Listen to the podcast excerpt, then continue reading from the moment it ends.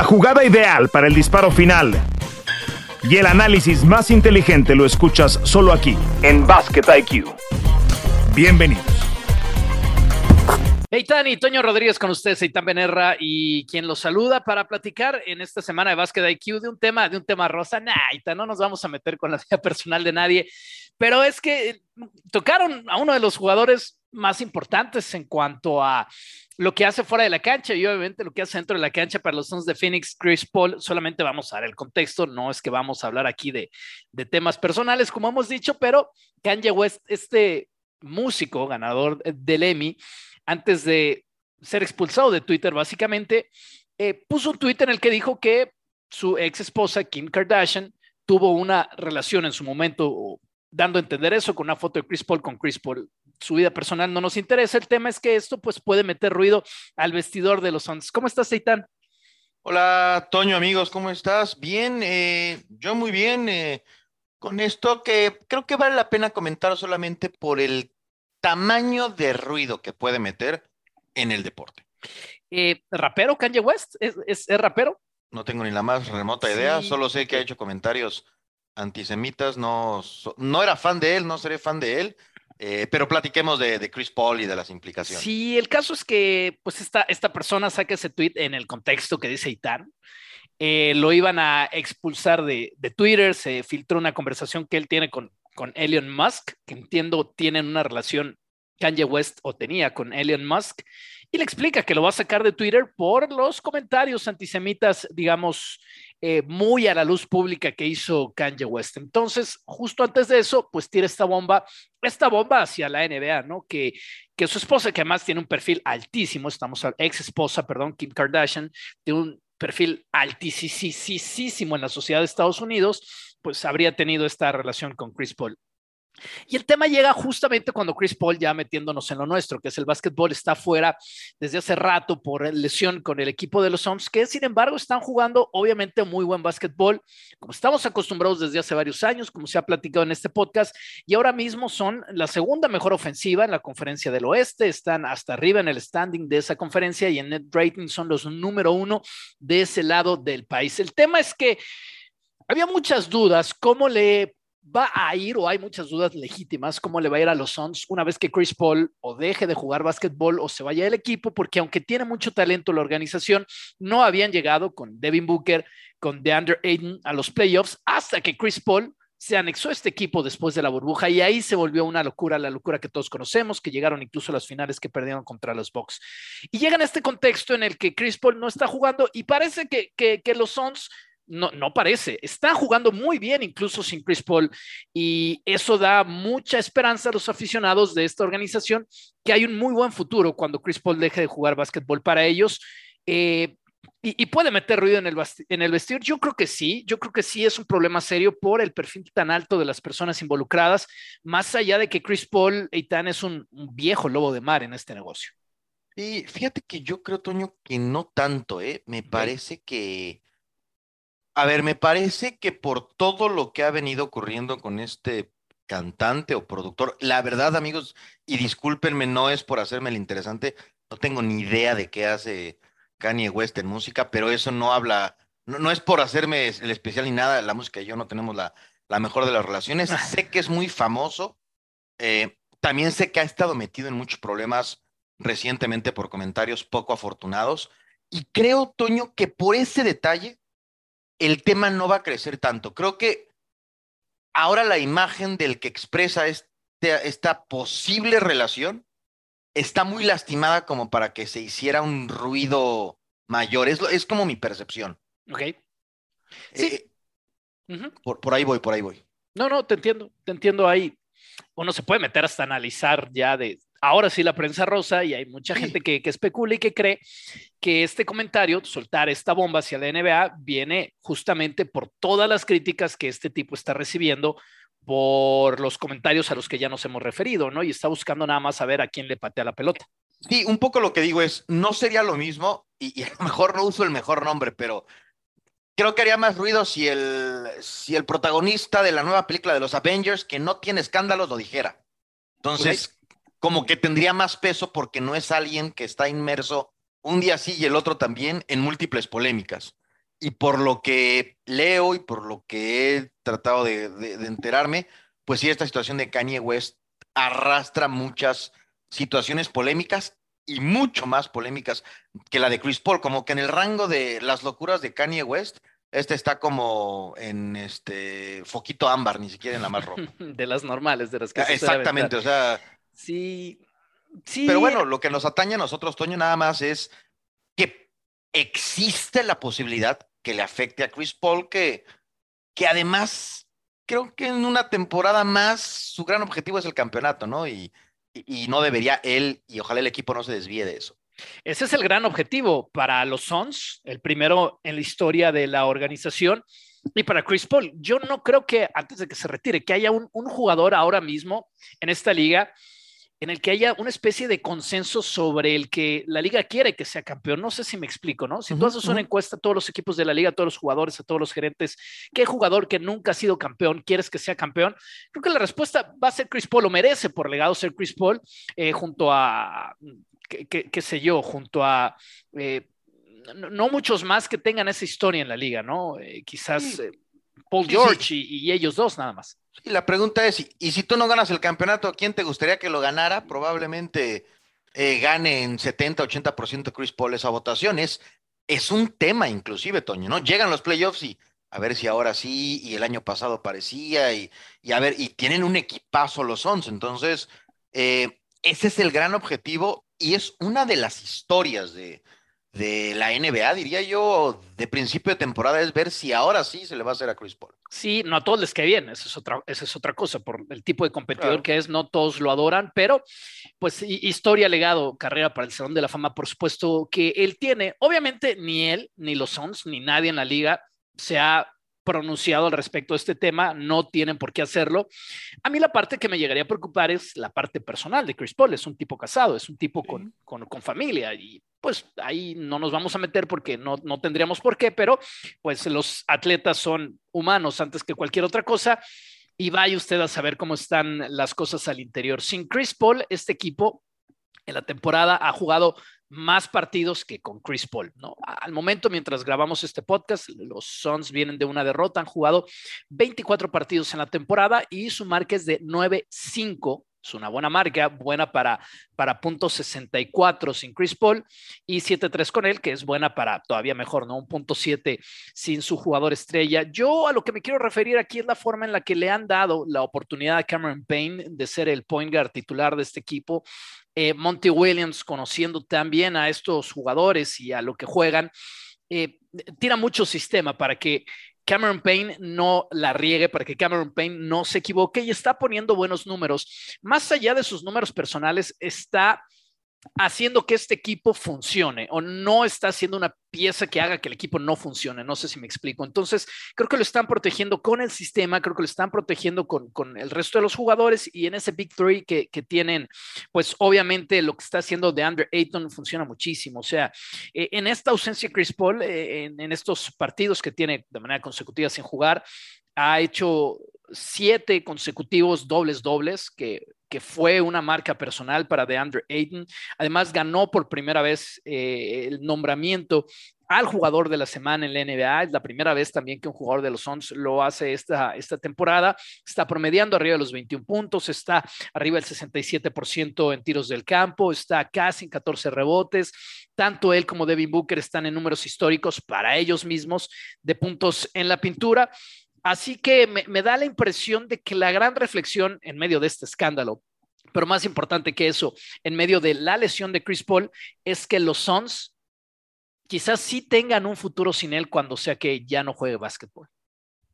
Sí, sí, creo que sí, Toño, y creo que hemos platicado inclusive en transmisiones de estos Suns como uno de los ejemplos de los equipos que se han construido a sí mismos, ¿no? De los equipos que Quizá Paul es la excepción, pero de un equipo que ha ido desarrollando talento, que ha ido creciendo, que ha ido mejorando y que están, en mi opinión, listos para pelear por todo en, en la NBA. De hecho, yo creo que el año pasado, si no es por la lesión de Devin Booker, pudieron eh, avanzar más, pudieron dar más guerra, pudieron estar ahí, e inclusive complicándole a los Warriors. Pero sí, yo creo que, que hay un, hay un camino trazado para cuando ya no esté Chris Paul con ellos.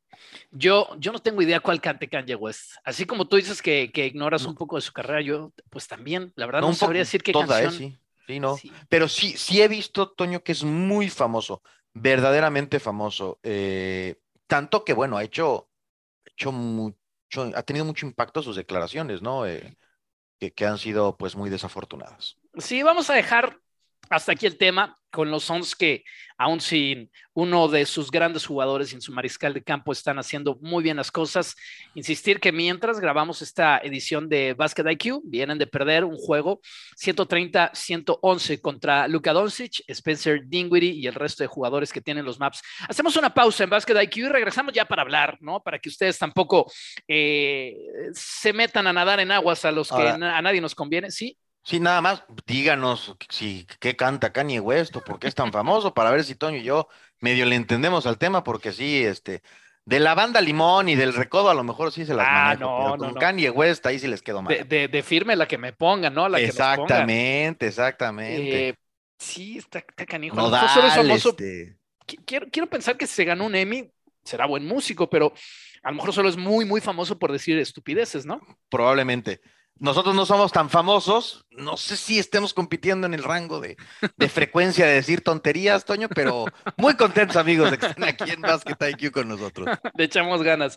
Vamos a hacer una pausa y no vamos a seguir nadando en aguas peligrosas, nos vamos a meter pues en, en la marea que se está cargando a los Spurs de San Antonio, la peor racha de derrotas desde que Greg Popovich es su entrenador y vamos a hablar de algo bueno, de algo muy bueno en esta edición, de los New Orleans Pelicans que aún sin Brandon Ingram están repartiendo parejo en el segundo lugar de la conferencia del oeste. Pausa y ya venimos.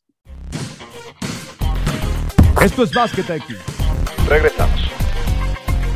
La invitación es para que se suscriban a este podcast, donde sea que usted nos esté escuchando, donde sea que usted prefiera consumirlos. Aquí estamos en esta edición.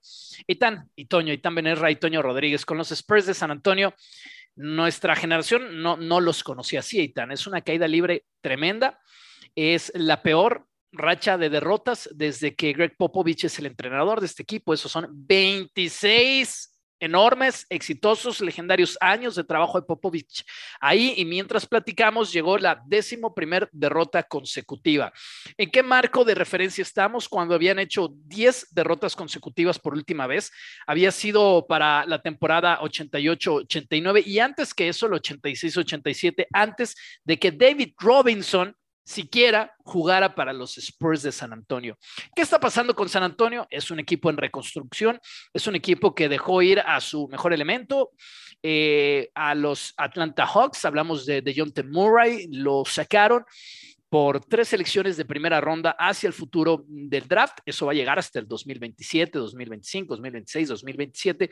Y cuando cambias a tu estrella, a tu joven estrella por tres selecciones de draft, está claro hacia dónde vas como organización. Mm, sí, Toño, amigos, es, es una, pues no sé si decir una pena, pero es algo que ocurre con las dinastías, al menos en mi opinión.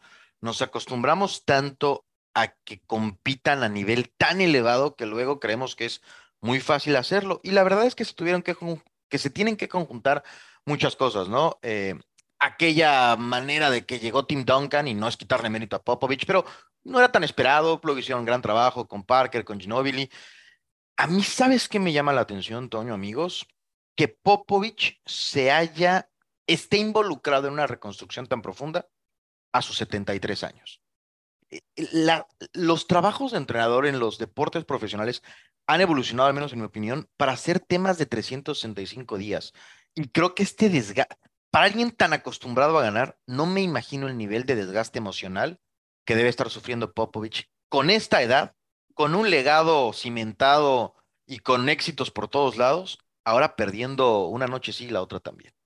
Y, es que ya estaba hecho Greg Popovich. ¿Cuál fue el problema que lo sacó de la jugada? Reconstruir un equipo de la nada sin talento tan especial que Kawhi Leonard se le fue, se le fue de las manos. Ese fue el problema de Greg Popovich. Tranquilamente, esta franquicia con la cultura de básquet que hay ahí, esta franquicia estaría peleando finales en, la conferencia y finales de NBA si Kawhi Leonard hubiera funcionado y lo hubieran construido, porque además con digamos, la, buena fama que tienen los Spurs de conseguir anillos para los jugadores, más allá de que no sea el mercado más grande, muchos habrían, habrían muerto en un sentido figurado por ir a San Antonio y jugar junto a Kawhi Leonard por la posibilidad de, ser campeones en esta liga. Pero ahí todo se derrumbó. Fíjate, Toño, no sé si cabe el ejemplo y, ahí los pregunto a ti, les pregunto a ustedes, amigos de Basket IQ, no sé si a Popovich le pasó con Kawhi un poco lo de a Bill Belichick con los Patriotas. ¿En qué sentido? Como su manera funcionó y fue tan exitosa, siento que Popovich de alguna manera fue demasiado rígido en meter a su sistema y a sus formas a Kawhi, que no estaba tan contento con esas formas y con ese sistema que funcionaron con otros jugadores. No sé si me entienden. sí, sí, sí, sí. O en otras palabras, ahí se dio el divorcio para mí. Sí, señor. En otras palabras, Tim Duncan es un robot. Entonces, no es lo mismo entrenar a un robot que entrenar un robot dentro de la cancha, ¿no? Es, muy gracioso fuera de ella, pero entrenar a un robot así, de disciplinado y el, el big fundamental que es Tim Duncan, que alguien como Kawhi Leonard, que viene de un contexto muy distinto. Eh, de un contexto diferente, con expectativas diferentes, probablemente, Toño, amigos, hasta con con hábitos personales diferentes, con expectativas de su marca, ahora que los jugadores traen mucho esto de su marca, diferentes. Y eso creo que provocó el que ese matrimonio que pudo haber mantenido a esta franquicia 10 años en la cima o peleando por ella, se divorciara tan rápido. Me parece ahí, y no es una crítica a Greg Popovich, la leyenda, sino creo que ahí fue demasiado rígido y quizá no no tuvo el pulso de cómo amoldar un poco sus formas y estilo para Kawhi. Sí, porque tenía a una joya, uno de los mejores jugadores estando sano que tiene esta liga. Para mí, quizás, ¿no? Después de, de, Giannis, si está perfectamente sano, el mejor jugador all around que, que, tiene el básquetbol hoy por hoy. ¿Quiénes son los jugadores de los Spurs? O sea, Devin Basel, Keldon Johnson, Jeremy Sohan, Sohan perdón, son, son, son los jugadores que tienen hoy los Spurs eh, en cuanto a talento joven. Y obviamente se van a cargar de selecciones de draft, como lo hemos platicado. Eh, quién sabe si se van a llevar a Víctor Wembayama, mm, este unicornio que va a venir desde el básquet francés para la próxima temporada, que va a ser la primera selección del draft, que es un poco, ¿no? siempre pasa cada cinco o seis años, un poco como Zion, ¿no? Este jugador destinado a cambiar el futuro de una franquicia, pero por ahora, para esta temporada, y tan apestan, los Spurs de San Antonio apestan. Sí, pero otra vez. ¿Y quién nos dice que si toman a Wembayama va a querer ser, va a querer entrar en esta forma, en este cuadro, en este se hace así porque así funciona? No digo que no lo vaya a hacer, pero ahí es en donde creo que la sensibilidad de, de Popovich, ojalá haya aprendido, en caso de que lo tomen, a flexibilizar un poco las cosas para que los jugadores disfruten. Yo, yo ahí creo que hay una manera grande de aprender o, un área de oportunidad, como dicen ahora, para, para los Spurs de aprender. La gran pregunta es, ¿ya fue Greg Popovich entonces? O sea, ya podemos decir que, que no va a volver a competir en eh, territorio profundo en los playoffs en la conferencia del oeste. Es claramente una leyenda, el entrenador con más victorias en la historia de la NBA, pero yo no veo que el tiempo le dé para una reconstrucción. Eh, pero, a ver, Toño, ¿no crees que, por eso te digo, a mí eso me sorprende, insisto, 73 años, 82 partidos, los viajes, pero yo creo que él está en el trabajo porque quiere ser parte de la reconstrucción, ¿no? Obvio, eh, sí, sí, sí. Entonces, hay eh, esa línea de tiempo, porque también creo, y no sé qué pienses tú, ustedes amigos, por favor, suscríbanse y escríbanos, no creo que se quiera ir así Popovich ya se le fue el tiempo para irse como está el equipo. En lo más alto. o alto al menos, ¿no? O, en playoff por lo menos, pero irte, irte después de entregar sería muy extraño, ¿no? Los, los grandes ganadores históricamente buscan un buen momento para irse. Yo no me lo imagino diciéndole a los Spurs, bueno, ya te conseguí a Wembayama, ahí nos vemos, este, me voy eh, dos meses de vacaciones al Caribe. No, yo, yo no lo creo. Yo creo que es este tipo de personas, con formación además, eh, pues muy, muy rígida. Yo creo que es este tipo de personas que se va a morir entrenando básquetbol. Ojalá eso pase en 40 años de aquí en lo que estamos hablando. Ojalá, ojalá, ojalá. Eh, pero creo que es ¿cómo te diré? es su vida, es su vida, es, es un motor exactamente, de vida. exactamente. Así te lo voy a decir, ese es un ejemplo literal. Mi abuelito se murió cuando mis tías dijeron que ya no podía subirse al tractor. Eh, eh, creo que eso va a pasar, creo que así va a pasar con Greg Popovich. Sí, sí, y, y, es bien interesante. Ahora también, Toño, y esa es otra gran charla. De verdad, el que trabaja de dueño y firma los cheques, de verdad no le va a decir nunca a Popovich, este, gracias por participar. Hay una decisión histórica y muy controvertida que ocurrió, y discúlpenme por salirme de la NBA, pero se lo dijeron a Tom Landry con los Cowboys para contratar a Jimmy Johnson y Dallas ganó dos campeonatos después. No estoy diciendo que es lo mismo, pero también hay ocasiones en que, en que a lo mejor hay decisiones difíciles que tomar. E insisto, yo estoy convencido, igual que tú, que Popovich quiere seguir entrenando porque a los 73, eh, o sea, eh, él sabe que su equipo no está para campeonato, ¿verdad? No, no creo que a él lo engañe nadie. Pero entonces si sigue ahí es porque quiere cosechar lo que está sembrando el día de hoy. Y eso debe ser en dos, tres o seis años. Sí, señor. Sí, pues ahí está, digo, 73 años obviamente está, está perfecto en sus capacidades. Hay personas que a esa edad son presidentes de una nación, así que que no pueda ser un entrenador de básquetbol, Greg Popovich, con todo el conocimiento que tiene. Eh, están a dos partidos de igualar la peor racha de derrotas consecutivas en la historia de los Spurs, que fue la 88-89, justo antes del gran cambio hacia, hacia David Robinson y Tim Duncan. Fueron 13 derrotas consecutivas que hay en el panorama para que igualen o empeoren esa racha histórica. Van a jugar el jueves de esta semana contra los Rockets, que es un partido ganable para San Antonio. Van a jugar el fin de semana contra el Heat, que es un partido que los Spurs tienen más posibilidades de perder que de ganar. Y ya la marca, la cereza del pastel, sería el lunes de la próxima semana, el lunes 12 de diciembre, contra los Caps, que en el papel lo deberían de perder. Eso es lo que lo que debe ocurrir, creo que la gran oportunidad es Houston, ¿no? Eh, sí, señor. Sí, ahí es para San Antonio de romper la De una vez que, que, es el próximo. Vamos a hablar ahora entonces de los Pelicans. Los Pelicans nos eh, mantenemos en la conferencia del oeste para cerrar esta edición. No, no nos tardamos ya demasiado, pero vamos de un equipo que ha perdido 11 consecutivos al equipo que ha ganado 4 consecutivos mientras grabamos, que es bueno para la mejor racha en este momento de toda la NBA. No hay equipo que esté ganando más en cuanto a una racha que los New Orleans Pelicans en este momento los hacen oficialmente el equipo más caliente en la NBA sin Brandon Ingram. Este equipo tiene un victory que es obviamente Zion, Ingram y CJ McCollum. Bueno, Ingram tiene rato estando fuera también por lesión y del quinteto inicial que esperaríamos para esta temporada, solamente han podido jugar 10 partidos juntos, porque Balanciunas también está fuera, porque Zion también lo han guardado, lo que hemos dicho de, Ingram, CJ McCollum también se perdió múltiples partidos, pero esta es la historia, Eitan amigos, de un equipo que tiene jugadores de banca que están brillando de una forma inesperada. Con sangre boricua de Nueva York, José Alvarado, 38 puntos en la última victoria del equipo desde la banca en la victoria 121-106 sobre los Nuggets. José Alvarado tirando como los dioses de tres, metió ocho triples, si no estoy equivocado en ese partido. Obviamente, también el factor de Willy Hernán Gómez. Estamos hablando del MVP del último Eurobásquet que ganó su selección, la selección española.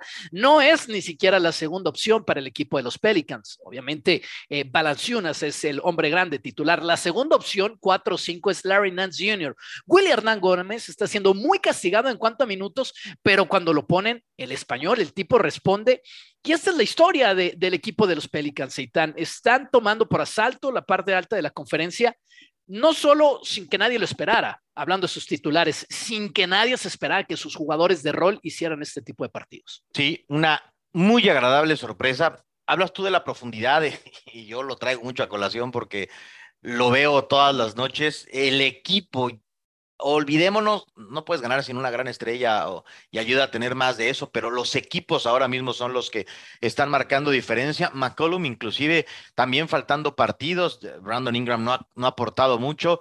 Eh, yo no me lo esperaba y no sé si alguien pueda decir que esto lo veía venir. Creo que ahora viene, Toño, un reto bien interesante para estos equipos que van creciendo, que es mantenerse, porque muchas veces cuando vas formándote o vas creciendo, puedes tomar o puedes no, puedes ver no las versiones a tope de algunos equipos. Eso se termina cuando la liga se da cuenta, cuando los rivales están conscientes de que cualquier noche les puedes ganar. Y creo que ahí es, es en donde los Pelicans van a empezar a meterse en la conversación y descubriremos si es que pueden o no mantener una posición que ahora mismo pues está en un power ranking en top 6, en top 5.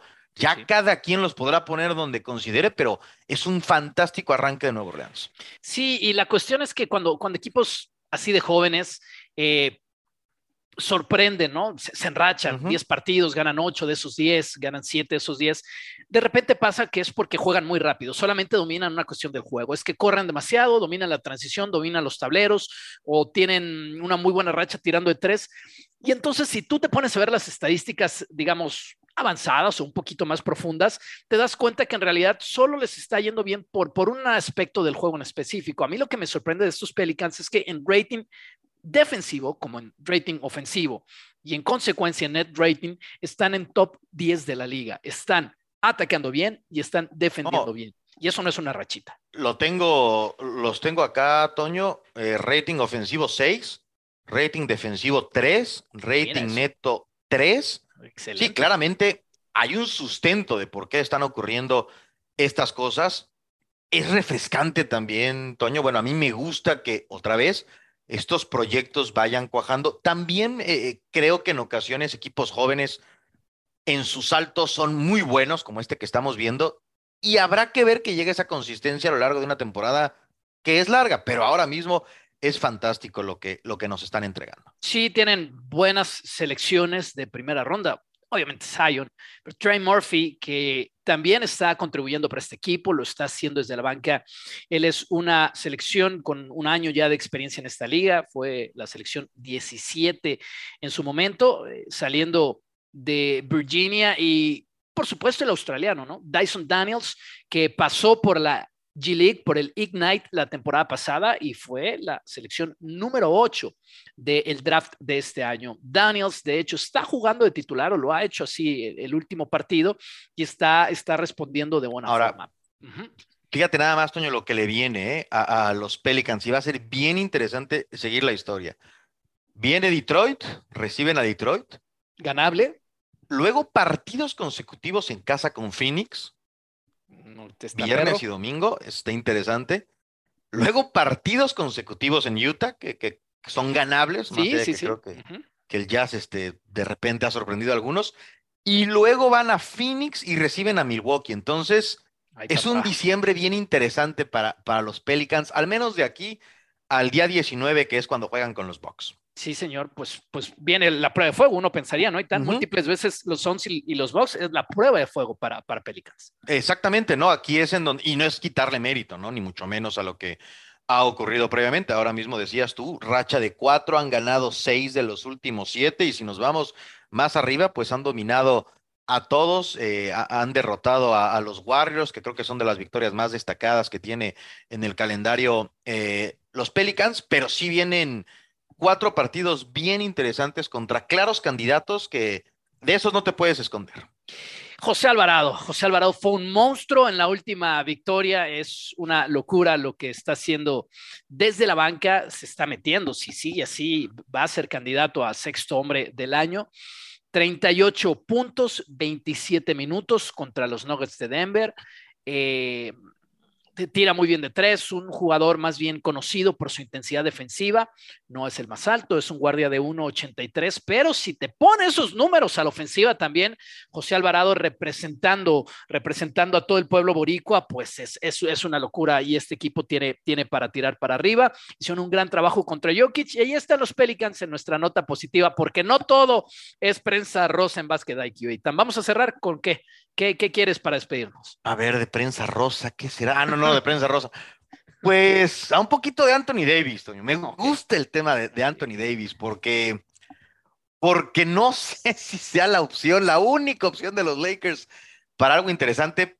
Está teniendo una racha fantástica Anthony Davis. ¿eh? La ceja está dominando como quizá muchos sabemos que lo puede hacer, pero que no lo hace tan seguido. Tres victorias consecutivas para los Lakers. O sea, yo, yo pensé que esto no iba a llegar en ningún momento de la temporada. A los Wizards viene de hacerles 55 puntos, 17 rebotes, partidos consecutivos de de, de, más de 45 puntos y más de 15 rebotes no pasaban en la organización desde que un pequeño de apellido O'Neill vestía esos colores. Pues nos vamos, Aitán, con la esperanza a ver si el próximo programa lo hacemos desde la Arena Ciudad de México. Ya nos vamos a estar enfilando para el juego de Spurs y el Hit en la capital mexicana. Te mando un abrazo, Aitán. Abrazo, Toño, acá nos vemos. Gracias por estar en Básquet aquí. Suena la chicharra y el fuego se apaga en la duela. Nos escuchamos en una próxima emisión de Basket IQ.